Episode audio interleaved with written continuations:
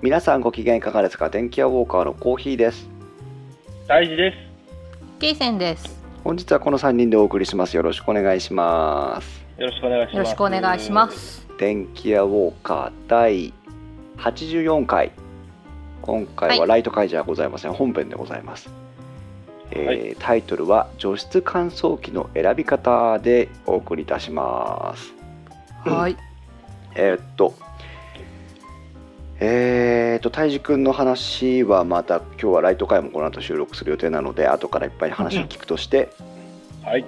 除湿乾燥機の選び方を今日はやろうと思ってるんだけども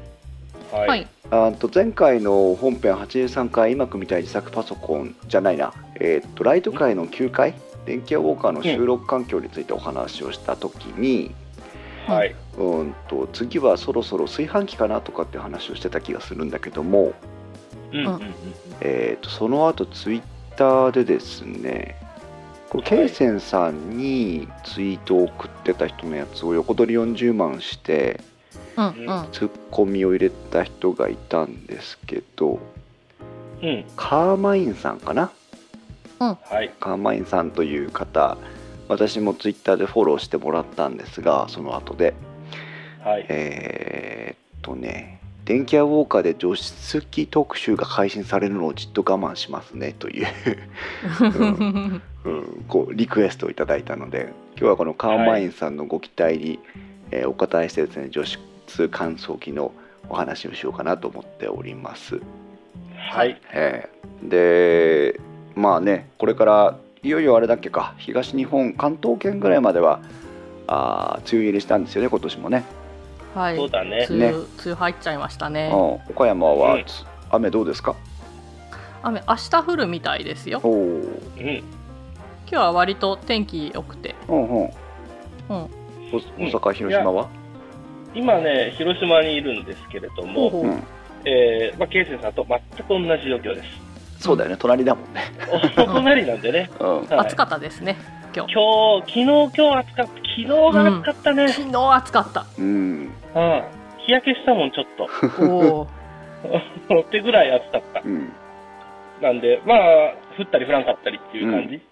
実は私もうこの時期1週間ぐらい東京にまとめて出張に行くんですけど毎年んはい。東京もちらっと雨が降ったぐらいで大したうんこともなく、今年はどうなんだろうねか空梅雨なのかなうーん。あ、いや、でもね、こっち、広島は、うん一昨日か先一昨日ぐらいに、嫌になるほど雨降ってたね。あそうなんだあはうん、いや、まあ、うちのね、家が古いっていうのもあるんだけどあ、うん ーあの、屋根が結構、どうやんだろうね、昔の家だから、うん。鉄板なのよ。鉄板はいはい。トタン鉄が。板うんトタン鉄だ板、ね鉄板、まあまあまあまあ。だから、それだからね、雨の音がすっごい鳴るのよ。ああの、車ですかここは家ですよねみた いなね。だから、家で寝てて、雨の音で起きたもんね。うるせえなーっおてー。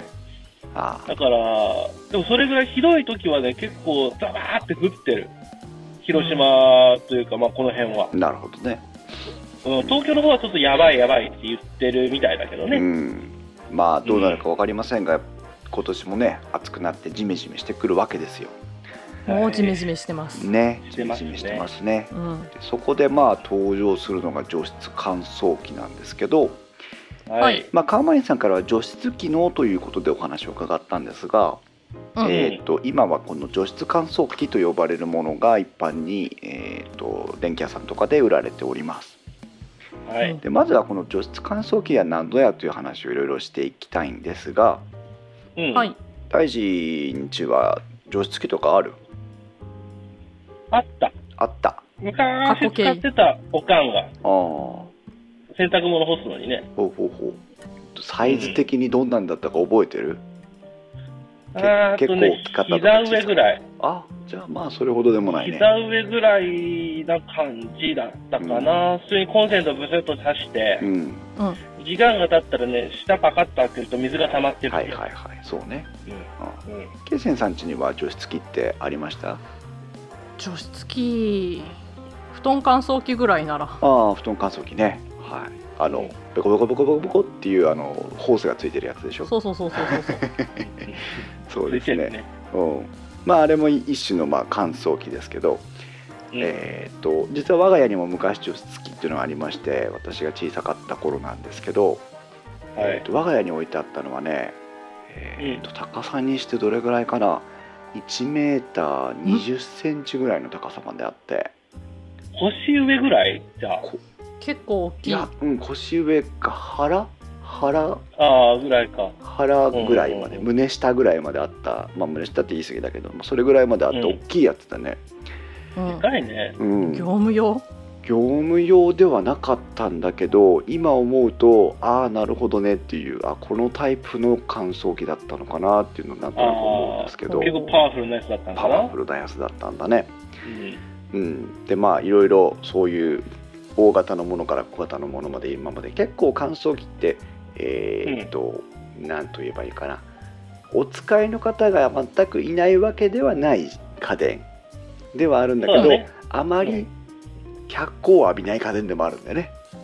うん。そううだね。各家庭にあるもんでもないん、ね。ないしね、うんうんないからってなんかああーうち乾燥機ないんだっていうこともないし一 切ない。ないしね、うん、 ない。冷蔵庫は思うけど、それはな い。そうそうそうないです。ううんうんというちょっと変わったポジションの家電ではあります、うんうん必需品でもないし羨ましがるほどでもないんだけどえあれば便利だしなくても不便ではないというねん。そうだね。あの、乾燥機買ったんだって言ったら、えー、買ったのとはなんないもんなね。らおおおそうっていう感じになる、まあそう、あったら便利だよね、みたいなうね。ん、うんうん。でまああと生活パターンがいろいろこう時代に合わせて変わってきたというのは電気屋の中では結構切り口としてあってあー冷蔵庫の回でもお話ししましたし、えーねうんそういうふうに時代が変わっていくのに合わせて家電の在り方というのもか変わってきてるわけなんですがはい。この除湿機というのはあー、まあ、あえてこじつけて話をすればやっぱりその、えー、と昔は核家族ではなくて2世帯同居3世帯同居とかあ,、うんあるいはその、えー、とマンション型アパート型の建物よりは、えー少し、えー低い平屋とか2階建て戸建ての、えー住宅が多かったりなんかして。えー、と洗濯物を干すスペースっていうのは軒下とか縁側とかいっぱいあったわけなんですけど、うんうん。それがだんだんだんだんこう核家族化していって日中人がいないとかあーこう建物が高層化していって、えー干す場所がベランダとか限られた場所になっていくとか、あるいはえー花粉とか黄砂そういったうん室外に干すことをはばかられるということがあって室内干しをするという時代が増えてきましたよね。ですそうね。だうね。んうんで洗濯機の方を見ると洗濯機に乾燥機能がついてみたりドラム式とかさまざまな工夫でその洗濯機の中でできるだけシワを取ってでできれば乾燥までさせてあげようという、えー時代になってきてます。そうそっちの高機能化が進んだようね。んうん。また翻って今度洗濯洗剤とか柔軟剤のあそ方うそうに話を目を目線を向けてみるとうん。部屋干ししても匂わない柔あの洗剤とか柔軟剤とかうんありますね。あるいはもう積極的に香りをつけていこうなんていうこれはまああの欧米から、ね、流れが入ってきてるわけですけど、うんうんそういったことで、まあ、室内干しでもお快適に過ごせる洗濯洗剤柔軟剤なんていうのも、えーどんどんと進化を見せているわけですね。はいそうですね。ということで傾向としてはより、えー住宅の中で洗濯物を干すつまり乾燥の部分ですよねを使うという機会が増えてきつつあります。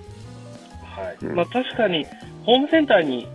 日本に帰ってきてね、うんすごくよく行くのよ、好きだから。うん、そうね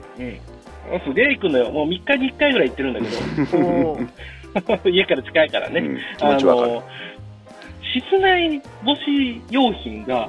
すげえある。あそーのこの、この5、6年ぐらいで、うんもちろん6年ぐらい前にもあったんだけど、うん、さらなる、あのー何、技術の進歩がそこにあったよね。なるほどねで種類もものすごいある。ああのの今まで、あの、で、なんだろう、干せなかったところに、うん、はい干せるようになる、えっ、と、プラスチックのなんか挟むやつとか、はいはい。あるある。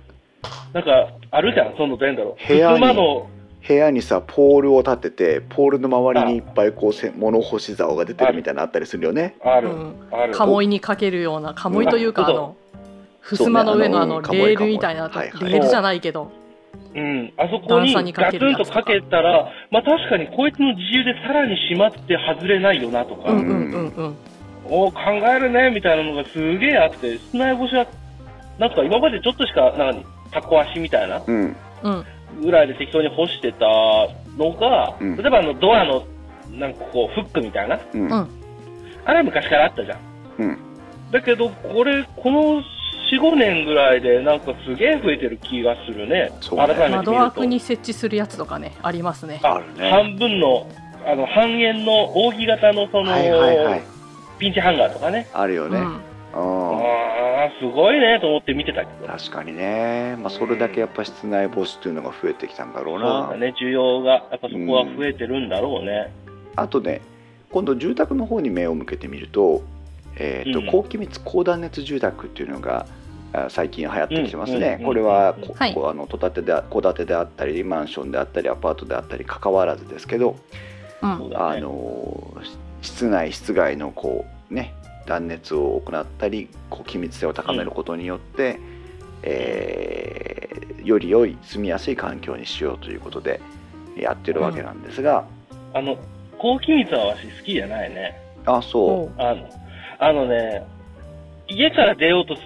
するときに、う、うんうんあの、エアロックですかみたいな状態になるのよ。 なるなる、風圧がかかってね換気扇とかかけてたらなんかすごい力いったりするやつですよね あのちょっと開けたらビューっていうやつね。まあ、あれが嫌で嫌でね。とにかく嫌なの。あの、ちっちゃい穴あるじゃん。あるあれるあるある。うんあそこ開けてるんだけど、炊いてないのよ。全然。あるね だから、高気密はあんまり好きじゃないかな。いいんだろうけどね。いいんだろうけどね。うん。まあそういう中でそのなんだろうな湿気がね昔の木造住宅だったらまあある程度畳が吸ってとか壁が吸ってとかそういうのがあったのうんうんかうんうんどうかは分かりませんけど。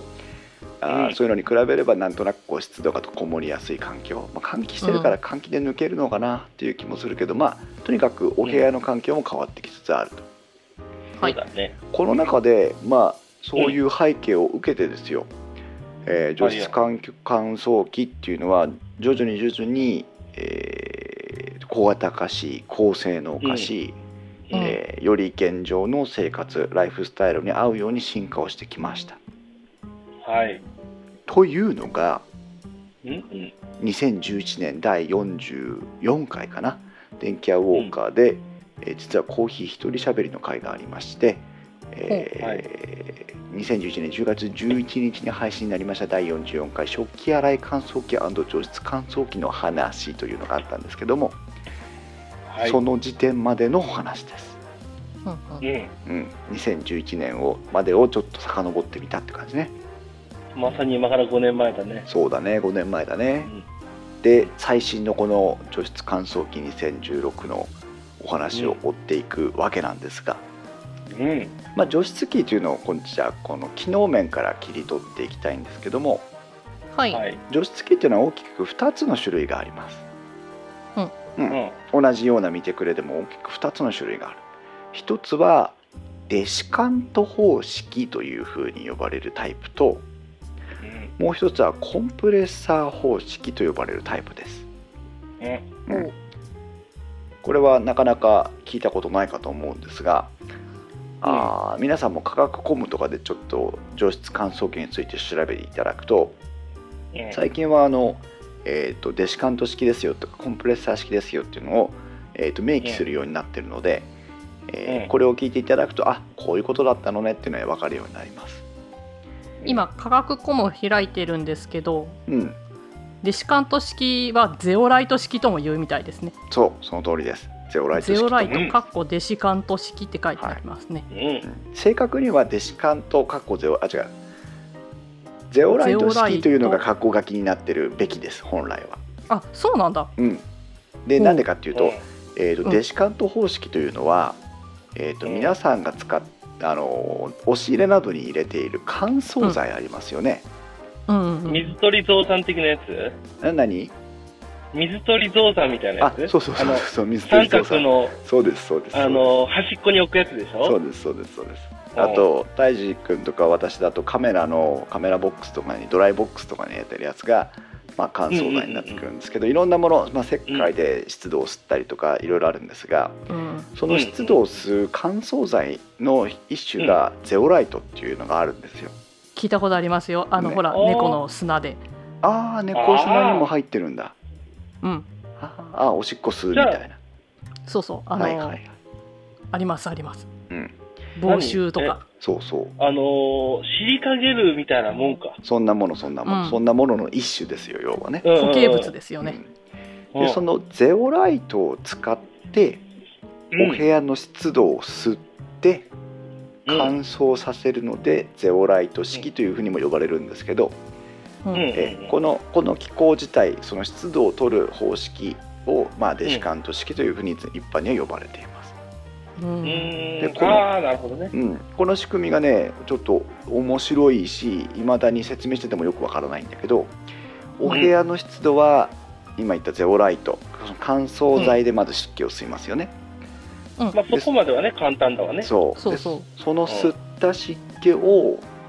えーっと温めてううん。でその後熱交換器に通していわゆる、う要は結露させて水にするみたいな感じなのねん。そこはまあ、エアコンの回というはあ、か、はあはあはあ、エアコンとはエア違う。コンうーうーんん、ちょっと違うな。表現難しいな、これ。うんだからそこの仕組みがね、よく説明をよくよく聞いてもよくわからないので、まあ、そんなもんだと思ってください、まあまあまあまうん、でうんそうだね。えーっと乾燥した空気が機械から出てきますほううん。っでまじたゃあてことはあれなんじゃないのうん温まっちゃってるんじゃないの空気が。そこそこそういうことなんです。えーっとデシカント式の大きなデメリットは、えーっと空うん機械から出てくる空気は一般に温まったものが出てきます。おうああ、やっぱそうなんだ。うん、乾そうだよね燥して、かつ温まった空気が機械から出てくる。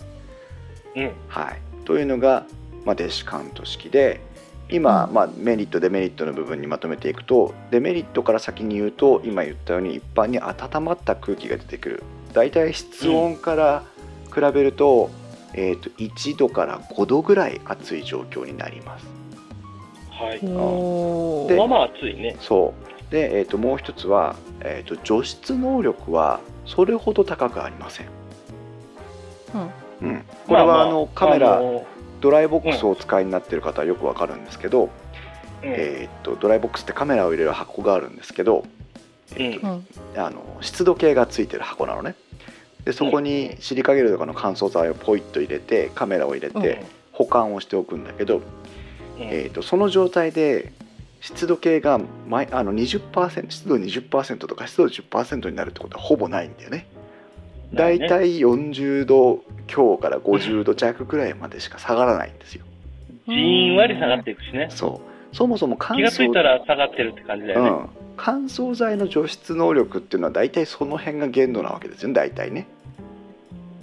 まあそうだろううね。ん、量を使えば別かもしれないんですけど閉鎖空間なら別かもしれないんだけど大体40%強ぐらいまでがまあおおむね除湿能力の限界うんうんうんあで暖かくなるよっていうのと除湿能力が少し弱いよっていうデメリットがあってあともう一つはね、うんうんそのさっき言った熱交換器であお空気を温めて排出してるのでううんん。それは温めて排出させる分の電力を少し食いますうんうんうんうんああ、ヒーターか。そうこれがまあデシカント方式のデメリット、はい。はい、そしてメリットの部分をお話しするとうん。一般的に比較的小型ですおううんうん小型っつっても、まあ単純だからだろうねうん、小型っつってもそこそこのサイズはあるんだけどうまあまあ小型ですであとは静かです、ん。まあだろうね。うん動くところが少なそうだもんね。そうただ静かと言っても、えっと大きなファンで空気を流してるので、えーあそうかまあ、扇風機よりはちょっと扇風機の今でいう扇風機の中運転か中強運転ぐらい5段階でいうとすあの強度3から4ぐらいのあーうんボワーという風の音がすると思ってもらうとイメージつきやすいかもしれない。じゃあ空気清浄機ぐらいか。空気清浄機そうね空気清浄機ぐらいの音が出るね。あまあまあ集中して聞けば、あ、動いてるなってわかることだよね。テレビが見れないわけじゃないけど近くにあったらうるさいっていうやつうんうんうんうんうん。うんうんは程度の音が出ますい。そしてお値段は比較的お安いですうんおお安いって言っても限度はあるんだけどね、うん台数が出てな比いから較、的に。うん比較的ああ、おそ安ういだね。数の、あの、何、証拠とかはできないものだそうからそうね。そうそううんコン物プレッサ量ーには式よりかは安いよっていうそういうことですね、はい、はい。というのが、えーデシカント式ですはい。で、えー、と今言ったコンプレッサー式に今度話を進めていくと、はい、うんコンプレッサー式というのはさっき隊長君がちらっと言った、まあ、ちょっと誤解があるねっていうことで、えー訂正をしたんですけども、えーとエアコンうん。うん。のやり方とほぼ一緒です。うんえーでこれは、えー、ともう一つ言えば冷蔵庫のやり方とほぼ一緒ですと言ってもいいですよね。ほううんうんうん。コンプレッサーっていいうのはあの圧縮するための機械なんですいろんなものを空気とか液体を圧縮するための機械なんですけど、えーとうん冷蔵庫や、えーとエアコンについていて空気を冷やすためのものだと思ってもらってほぼ間違いないですね。うんうんうんはい、でコンプレッサー式というのはそこで、えー、とまずデシカント式は温めることで空乾いた空気を出してきましたけどコンプレッサー式は空気を冷やすことで、えーそのコンプレッサーの、えーと金具の部分に結露させるわけですよね直接的にね。ほうううんうんうん。で結露したやつはボタボタっと落とすと乾燥した空気が残るってわけですよ。うんうんうん、わかりでやすいこれわはかりやすいですね。で、えー、と冷やして水分を結露させてるので一般的に冷たい空気が出てきます。うんううんんで、えー、と除湿能力はエアコンみたいにガンガンとどんどんと結露させるので除湿能力は非常に高いです。うんうんだろうね。もう空気を引っ張って引っ張ってるんだからね。はい、うんただしたただだし寒い環境での除湿能力は著しく落ちます。あははだって温度差がうん、真冬に外でエアコンつけて冷房にしようと思っても冷たい空気が出てきてるんだか出てこないんだか分かんないじゃんうんわかんない。温度差が必要なので冷たいところで冷たいやつにして結露しない当たり前なんですよねうんんそうだね。だから室温がえー一般に15度を下回ると、えー除湿能力が下がると言われていますほうんうんうコンプレッサー式ねあとは冷蔵庫と同様にうるさいですあうん。うん。ブーンって言うんだ。そうこれがねあの要はコンプレッサーっていうのはぐるぐるあの大きなものが回ってるので振動を伴う音が出ますあああ、そうだね。冷蔵庫止まるとき古くなってくると止まりかけるときってこうカタカタカタカタカタカタカタって言わない言う。言ううちのうちの冷蔵庫よくそうやって言ってるんだけどあれてはいうかね、し新品で、あの強運転にしてもうん言うんう。要は中で何かが回転してるのでねその回転が振動を生んでるわけですよねそうだね。というのがコンプレッサー式のまああーデメリットそのそうだね。まあ、コンプレッサーはね、うるさいもんだからね。そういうことね、ふ普通に。うちの工場にあるやつはもう、え何何言ってたっていうぐらいうるさ いから。なるよね。真横にいるとね。ううんん。だ一般に、えー、と低温下では低室温下では室温が低いところではうまく除湿ができないということと騒音伴うということとあって、うえんー、と比較的大型です、うんでシカント式に比べればコンプレッサーを搭載する必要があるので、そうだね。で、えーと機械が入ってるんだもメんリね。うんメリットとしては電気代が安くて、うんうんえうんうんうんーえーと室温が低くない時の除湿能力が除湿能力が高い、そうだね。うん、ということが夏用って感じですねそうそうそうまさに夏まよさに今って感じか。うあんあです、うん。これがコンプレッサー式はい。はい。でじゃあ今日改めて除湿乾燥機の選び方2016をやろうかなと思った時にいろいろ事前に調べてみたんですがうん。えーっとですねびっくりするぐらい進歩してないんです よああ、まあ、枯れた技術だね。はっきり言ってね2011年と変わってないです、ほうはてかい、その当時ももう変な話こうナノイーとかプラズマクラスターとかあったよね、あったあったうんってことは変わってないねあーまあかろうじてその辺かなパナソニックかナノナノ要はプラズマクラスターなのかナノイーなのか忘わ忘れましたけど何か搭載してきたとかって言った気がするんだけどそれも最近のニュースかどうかよくわからないんだなうんであとはねコンプレッサつけてるよー式冷媒使うんだったらそれがちょっと変わってそうな気はしないでもないぐらいですかね冷媒もね変わってないあ変わってないんだ変わってないああ、まあ売れないからだろうね。うんエアコンの時にはね新しい冷媒が出ましたよって言ったけど、うんうん冷蔵庫とかねそうそうそうそう冷蔵庫の時ともあったけどうん変わってないです、まあ、一家に一、二台あるもんじゃないからないからね。ねおーうんでえっ、と唯一なんか差別化を図ってるところで言うと例えば三菱ムーブアイみムーブアイって三菱だっけか忘れたけどムーブアイがついてる乾燥機とかあったりするんだけど、へああ、まあそれはエアコンからの技術利用だね。うんーうんうんただそれ明らもかにうんと同じぐらいの安さで買えるならいざ知らずそれが理由でコストアップするんであれば全く選択する理由はありません。そうだね。というこ高とくなっで、ちゃってるの。うん、いきなりコーヒーポイントに行きたいと思うんですけどね早い 行こうもう何もだって何もないんだもん。まあだから、え、そう、まあいいや。うんうんでコーヒーポイントは今日の切り口はですねあのメーカーがどこのとかなんとかっていうつもりはほとんどないです、うんほうん、これが理由でこれを買ったらいいと思いますということだけに、えーまとまってきますけどもの、うすごいピンポイントですねはいえー、と実はとですね2011年の段階で私はあーと女子乾燥機を買っております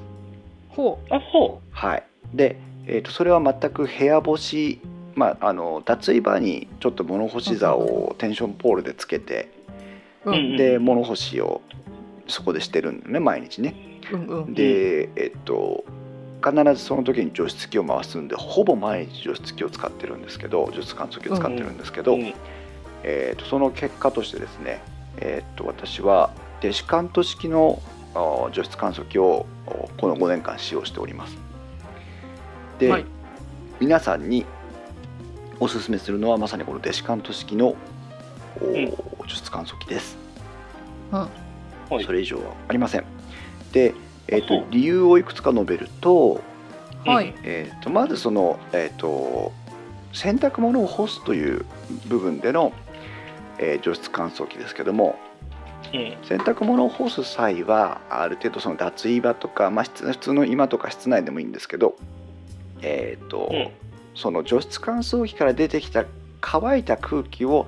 おお洗濯物に当ててあげることでよりこう乾燥が効率よくできるわけですよ。ああはあ、そうだね。いうんなので、えー除湿乾燥機の風風向き自体をおその洗濯物に向けてあげることさえできれば、えーっと電子カント式の除湿乾燥機は非常に効率よく、うーうん洗濯物の乾燥ができます。あ、それでも十分ってことなんだ。そうそしあて、えーっと温度がね暖かい空気が出てくるからということで、えーっと心配になるところなんですが、えーうん。 1.5畳ぐらいなのかなの脱衣所では、えーっと真夏に入ってもうん。むわっとはするんですよちょっと暑いのやっぱりああ、はいはい。 2度か3度は暑い感じがするんだけどああ、で、やっぱちょっとなんか、うん、暑い、暑いというか、暑いなって思うんだ。そう暑いなとは思うんだけど乾燥してるのでああ、まああま全く不快ではないのねあ、そうだね。暑いなだね、本当に。うんおっと暑いなぐらいのうーん。うんうんぐらないるほど人がお風呂に入った後脱衣所とかを浴室に入るともわっとしてちょっと嫌な感じするじゃんあのベタッとした感じがあって、うんするうんあのベタっとした感じがないのね一切ねほまあ、本当に単純に暑いだけだ。暑いだけ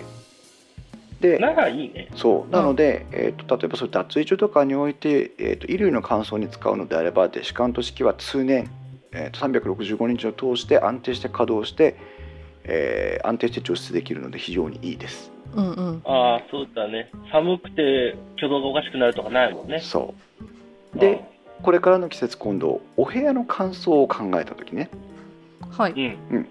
えー、と実際この今日収録する前に1時間ほど私が収録で使ってる部屋がこれ4.5畳ぐらいだと思うんですけど、うん。えー、と乾燥機つけてみたの1時間ぐらいおおうん。で、えっとスタート時に測った室温が24.5度で、うんえー、と湿度が47%だったんですけど、うん1時間後のおー温度が25.5度、うんで室温がプラス1度になって、うんうんえー、と湿度は47%だったのうんっ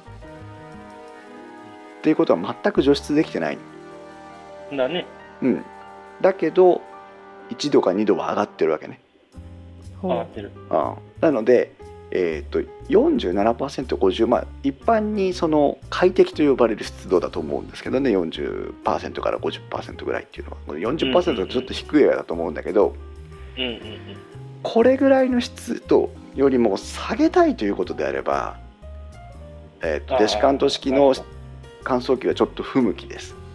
はうだね。は本当にカラッカラにしたいならね。カラカラにしたいならただ、うんえー、と逆に40 60%70%80% あるやつを40何パーセントに下げたいのであれば、あーデシカント式のえー乾燥機でも十分使えるし、うん。あ。先ほども言ったように湿度あ温度が2度3度上がったとしても、えっと、お部屋はカラッとしてくるので快適な快適指数みたいなのがどんどん上がりますうんうんううんん。でゴーゴーと熱風が出てくるわけじゃないのでうん。うん例えば乾燥機を部屋のこっち隅に置いてううんん。で自分のとこは扇風機を回すとかするとあうあ。んあったかい空気っていうのは除湿乾燥機の周りだけでなくなってしまいますからうん。う。うんん部屋全体が1度上がるっていうのにはだいぶ時間がかかるわけですようん。でうん乾燥した空気だけでエアコンあの扇風機を回してあげれば自分のとこにはカラッとした快適な扇風機が冷気が来るわけですねいいですね。うんうんねこうすればだいぶ快適に過ごせるはずうん。そうだね。うんうんそしてもう一つはい。エアコンをお使いの方はい。エアコンについてるドライ運転とか除湿運転とかありますよねはあい。るね。あれとうんこのコンプレッサー式の除湿乾燥機の仕組みはうん。ほぼ一緒なわけですう。うんんそうだね。うんだから、えーっとドライ運転をしたいっていうかあのコンプレッサー式の除湿にた頼りたい時はうん。エアコンを普通に冷房運転すればいいああ、あもうついてーるよってことか。もうあなたの、あの、壁にはついてるんですよってことだね。そうでしかもそれが涼しい風で来るからうんうん。乾燥してなおかつ涼しい風が来るから快適だわ。そういうことだねエアコンつけなさいよって話なうん。まあまあ、本当にじゃあ、それはあれか、そのお部屋にうんエアコンがないっていう場合のみだ。そうねうん。うんであとそのゴーっていうそのファンが発するような空気清浄機が発するような、えー、とファンの連続音で済む場合がデ,、うんデシカント式でうんコンプレッサーのような振動を伴う音を発音を発生するのがコンプレッサー式ですから、うん。ああ、人がうるさいしね。うん、自分がそこでおあの音楽聴こうとか本を読もうとかテレビを見ようとか思った時にちょっとやっぱり気になる場合が多いわけだよねでしかあの、うんコンプレッサー式を使ってしまうと。そうああ、でも、そうだね。家の、あの、どうなんだろうね。うち 1DK なんだけど、うん大阪の新居がね。うんはい。冷蔵庫がもう見えてるのよ。うん、うん。やっぱね、それだと冷蔵庫の音気になるもんね。気になるでしょあうん。だから、そういうことでしょだからそうコいうンことプレッサー動いてますよって音でしょそういうこと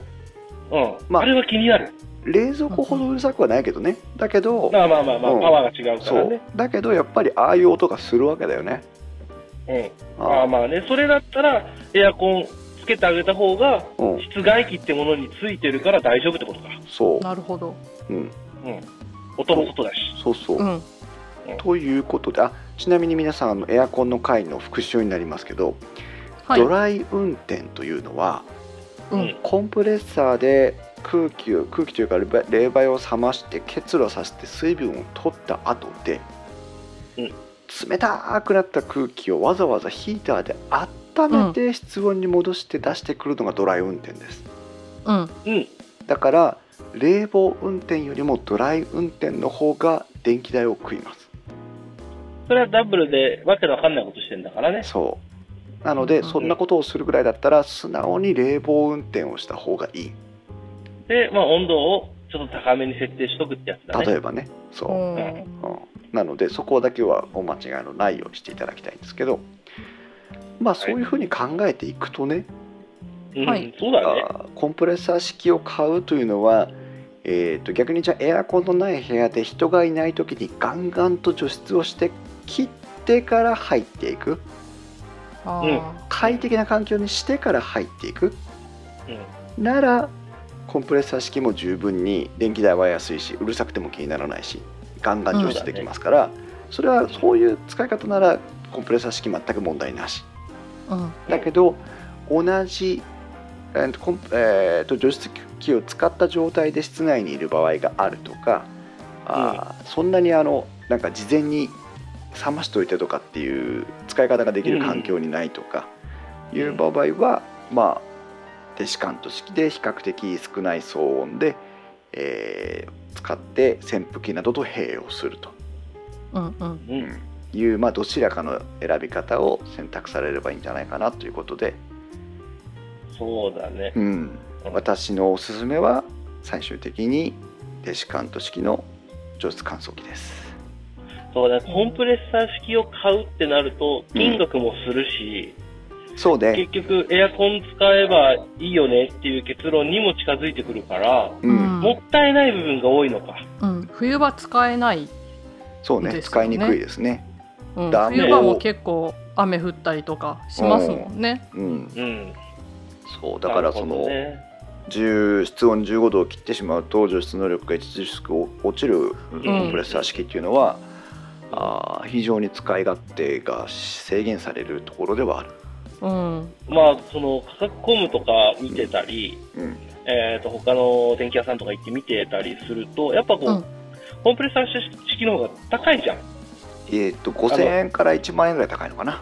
ね、ほう高い、高いのは高いじゃん。うんそしたら高い方がいいのかなって思っちゃうじゃん。うんそれは思っちゃいます ねうんでも、まあ、まあ、いいのはいいんだろうけど、オールマイティに使いたいんだったらデシカント式の方が、うん実際は使い勝手が良かったりするってことだよね。そうですね、そう思いまああ、いや、なんか、科学コムとかでもこれはコンプレッサー式だから効きますよ、みたいなの書いてあるじゃん。す。うん、あるレビューね、見たら。あるあうる。ん。それは効くに決まっとるけど、エアコンつけた方が早くねっていうツッコミを入れてもいいってことか。そうそうそうそうそう。あーあ、科学コム欲しいよね。ツッコミレビューみたいなのね。 意見が ね。